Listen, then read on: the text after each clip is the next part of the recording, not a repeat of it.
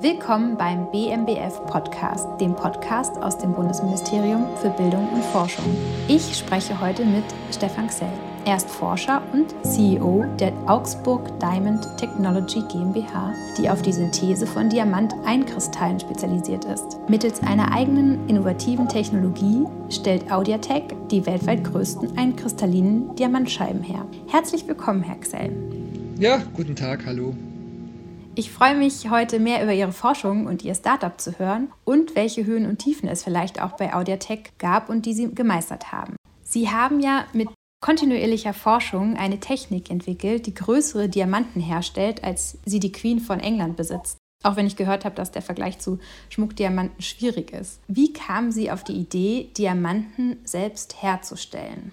Da muss ich gleich sagen, flächenmäßig größer als die größten Diamanten der Queen. Das ist immer ganz wichtig, weil sonst äh, denken die Leute hier in Augsburg werden hier unglaubliche äh, Schmucksteine hergestellt von unglaublichem Wert, also flächenmäßig. Wie es dazu kam, also bei mir hat es ganz normal angefangen. Ich habe mich um ein, eine Praktikumsarbeit an der Universität in Augsburg umgeschaut, wo ich Physik studiert hatte und bin dann da auf die Diamantgruppe vom Herrn Dr. Schreck gestoßen. Das war im Jahr 2000 und habe da meine erste Praktikumsarbeit gemacht und dann habe ich schon dieses Thema Diamant ja schon äh, fasziniert, auch wenn wir damals in dieser Gruppe dünnste Schichten von Diamant, die man nicht in die Hand nehmen konnte, wirklich hergestellt hatten. Und natürlich hatte auch das Team damals gepasst und so ging es dann weiter eben mit äh, Diplomarbeit, dann auch Doktorarbeiten, dann Postdoc-Zeit, also kontinuierlich seit dem Jahr 2000 bin ich an dem Thema dran. Eine Voraussetzung war natürlich, dass es immer wieder Fördermittel gab, unter anderem auch das WIP-Projekt am Ende dieses Stadiums, aber auch schon vorher Drittmittelprojekte, die typischen, die man eben an der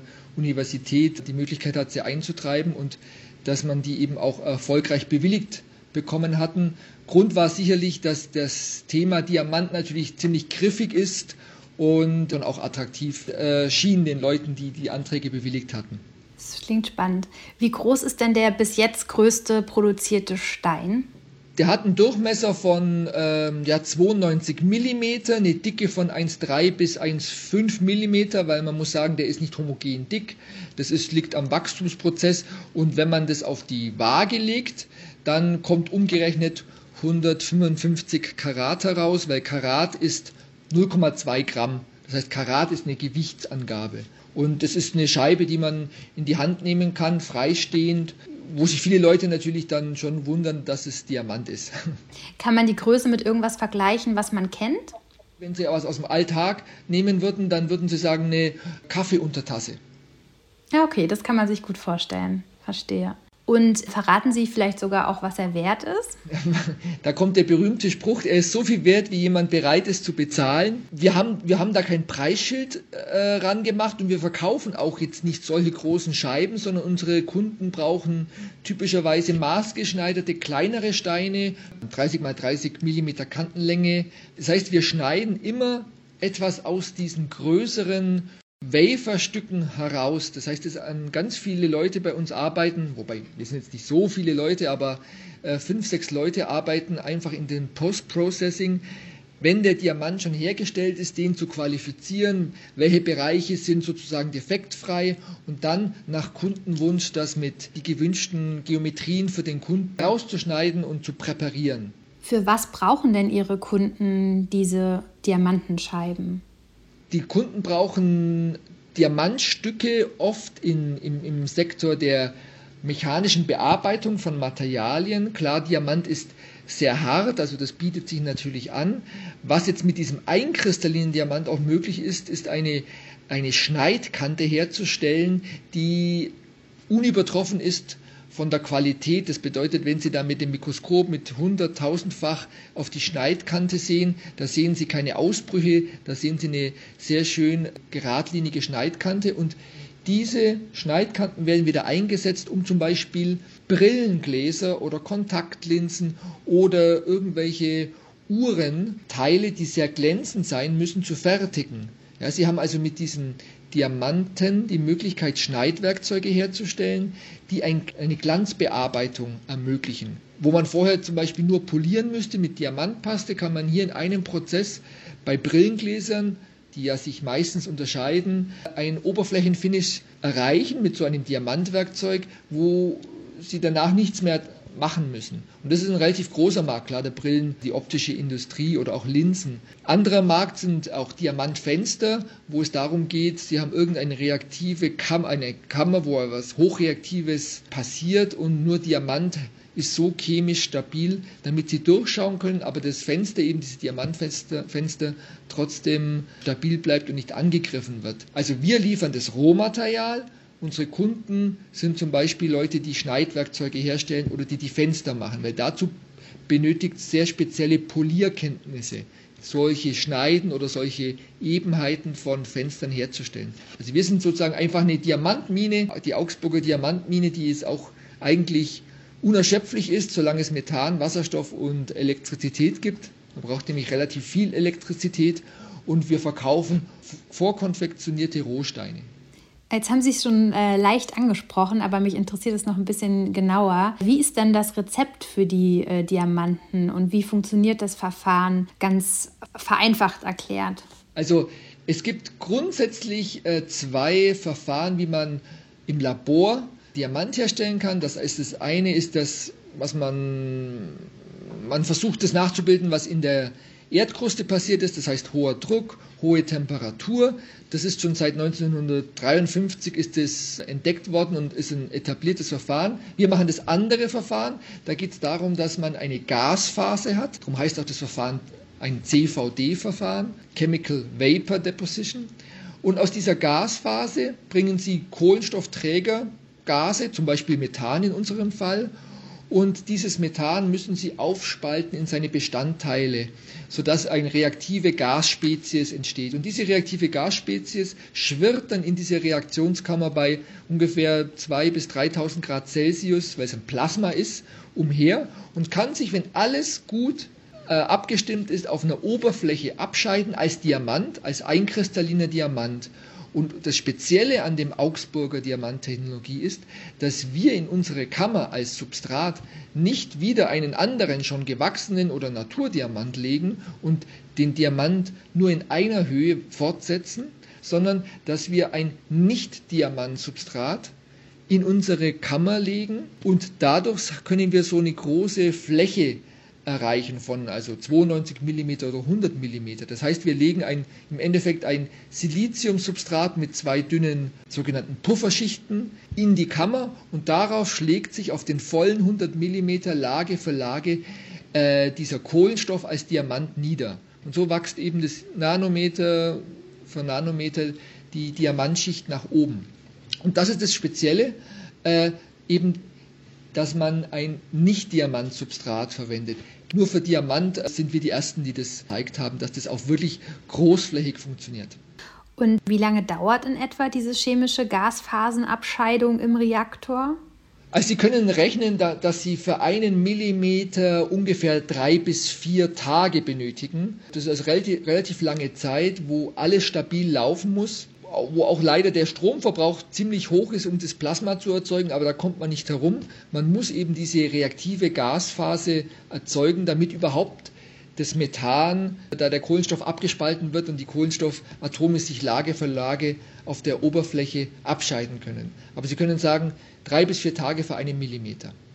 Und wenn man die Natur dazu vergleicht, wie lange braucht die?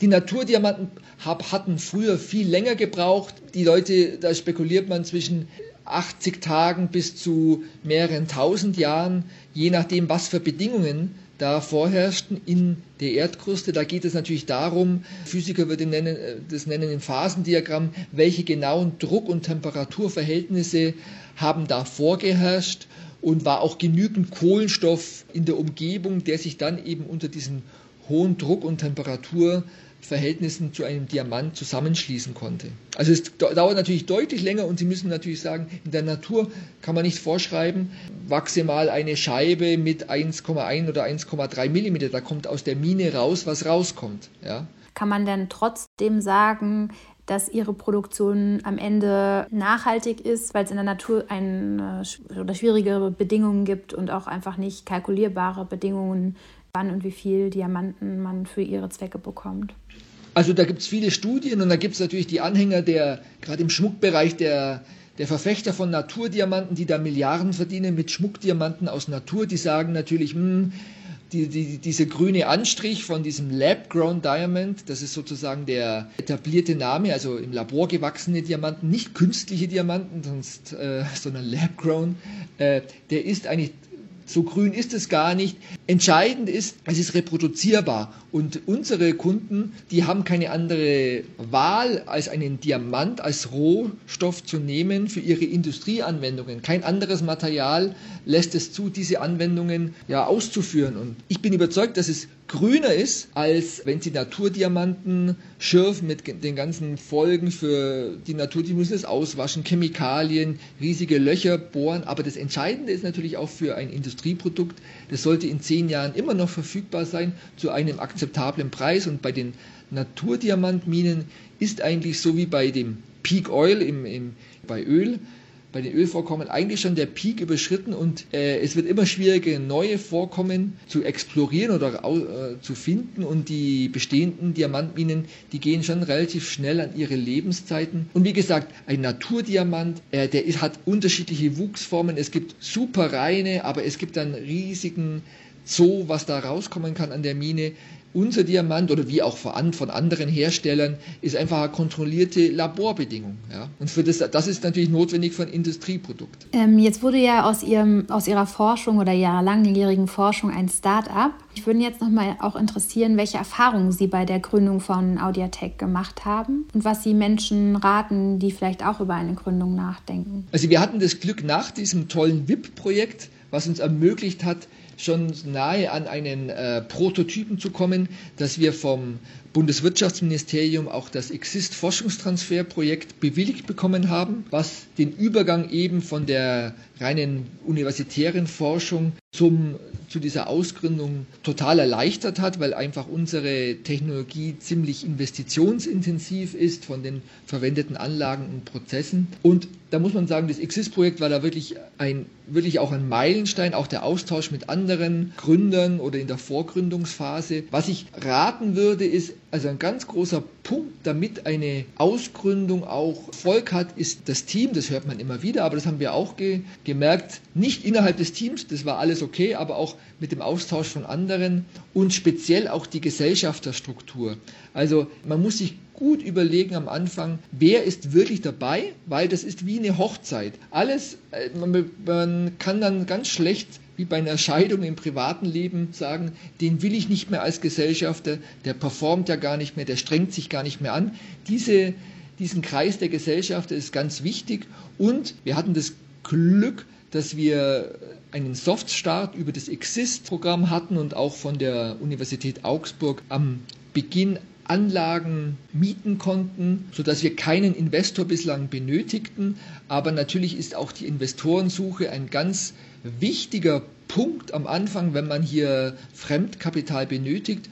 Und gerade wenn man aus der Wissenschaft kommt, ist es einem relativ fern, die Sprache und da jemand auch an der Hand zu haben, entweder ein Coach oder im Team am besten selbst, der hier Erfahrung hat über Businessplan, wie man vor Investoren treten muss, das ist sehr, sehr hilfreich und sehr wichtig, um da auch ernst genommen zu werden von einem Gegenüber, der einem da vielleicht ein paar hunderttausend Euro geben soll. Also das Team, die, die Personen im Endeffekt. Und auch ganz wichtig, realistisch sein. Manchmal verfällt man ja auch in den, in den Wahn, dass das, was man selber macht, das Wichtigste auf der Welt ist und es wird äh, wie warme Semmeln aus der Hand gerissen. Da immer wieder mal einen Schritt zurück machen und sagen, okay, gibt es einen Wettbewerber, gibt es denn einfach eine Lösung, die vielleicht schon da ist, die etablierte ist, die genauso gut ist, bin ich wirklich besser, habe ich diesen USP, diesen Unique Selling Point, damit ich äh, hier am Markt auch bestehen kann. Sie haben zwei Fördermaßnahmen erwähnt. Das eine ist das VIP Plus Projekt, das äh, vom BMWF ist. Wie genau hat das Ihnen geholfen? Das hat uns so insoweit geholfen, dass wir erstmal eine Sicherheit hatten, haben uns noch einige Bausteine gefehlt, produktionstechnisch, um zu zeigen, ja, es ist möglich, auf dieser großen Fläche diesen einkristallinen Diamant herzustellen. Und hier waren auch nur durch das VIP-Projekt diese Investitionen in, in einem sechsstelligen Bereich möglich. Also diese beiden Sachen, Personalmittel gesichert für drei Jahre, weil man braucht einfach Zeit, um etwas zu validieren, um in verschiedene Richtungen zu denken und auch mal äh, eine Sackgasse zu erkennen und noch die Zeit zu haben, in eine andere Richtung zu gehen und aber auch diese Investitionen überhaupt stemmen zu können. Natürlich die Universität hat die Investitionen dadurch stemmen können. Von einer äh, Idee zur Innovation und von dort aus dann zur Vermarktung ist es ja oft ein langer Weg, den haben Sie ja auch beschritten. Was äh, motiviert Sie, auch bei Schwierigkeiten oder Rückschlägen weiterzumachen? Gab es Tiefen in der Zeit? Also ich muss sagen, zum Glück ist es ziemlich smooth gelaufen. Die letzten fünf Jahre, also 2015 haben wir ausgegründet. Die Tiefen, ich könnte gar nicht da spezielle Tiefen benennen. Was das Typische ist, ist, dass das Team, wenn zum Beispiel ein neuer Innovationsschritt gemacht wird, also innerhalb der Ausgründung, wenn neue Kunden gewonnen werden, dann braucht man ein Team, was bereit ist, über dem Durchschnitt, über dem Acht-Stunden-Tag zu arbeiten, bis man wieder sich da etwa ein, ein, wirklich ein Markt konsolidiert und man neue Mitarbeiter ins Boot nimmt. Das heißt, das war immer Schwierigkeit oft so Phasen, wo man sich zerreißen konnte, aber wo man natürlich auf positiv war, weil man neue Kunden gewonnen hat, die auf einmal eine doppelt so hohe Nachfrage hatten, was, bis, was man bisher hatte, hier das zu handeln. Das heißt, es ist positiver Stress. Man wusste, okay, wir brauchen jetzt zwei Leute, aber die kann man sich nicht zaubern, aber in der Zeit müssen wir das auffangen. Das war positiver Stress, aber ich würde es gar nicht als Tiefen nennen.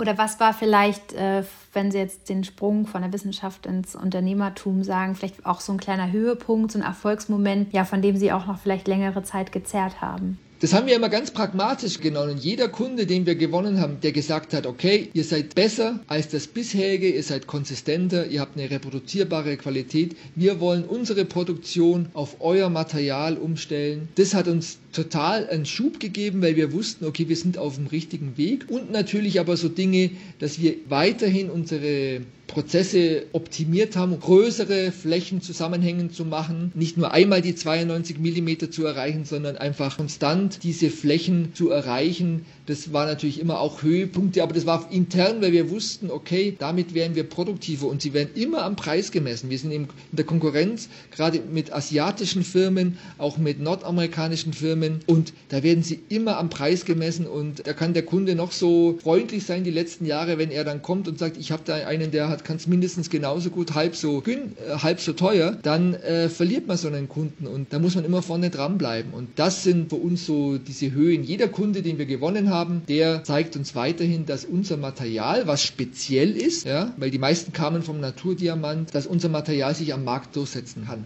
Was sind denn jetzt die nächsten Pläne für Ihr Startup? Bei uns geht es eigentlich kontinuierlich weiter mit dem, mit dem, Ausbau des Anlagenparks und auch immer mehr weg von den mechanischen Anwendungen, also dass die mechanischen Anwendungen das Grundgerüst bieten, aber zu ja, elektronischen Anwendungen und auch speziell zu Anwendungen im Schmuckbereich. Also wir liefern jetzt schon vermehrt Platten, dass andere Diamant-CVD-Hersteller äh, darauf Schmuckdiamanten wachsen. Das ist ein sehr, sehr großer Markt und da unser Material so weit zu bringen, dass unsere Platten als Substrat für andere äh, dienen können. Das ist, sind wir gerade in dem Prozess sind wir recht weit schon, aber das sind die nächsten Schritte und es geht immer darum, die Anlagenkapazität einfach weiter auszubauen. Wir, wie gesagt, wir, sind, wir müssen das Rohmaterial so gut wie möglich herstellen. Wir brauchen andere, die die Applikation dann draufstülpen. Wir machen also selber keine Diamanten-Quantencomputer, was so ein heißes Thema ist, oder Diamant-Elektronik. Wir verstehen uns immer als Rohmateriallieferant. Meine äh, letzte Frage, was würden Sie denn heute jungen Forschenden raten? Ausdauer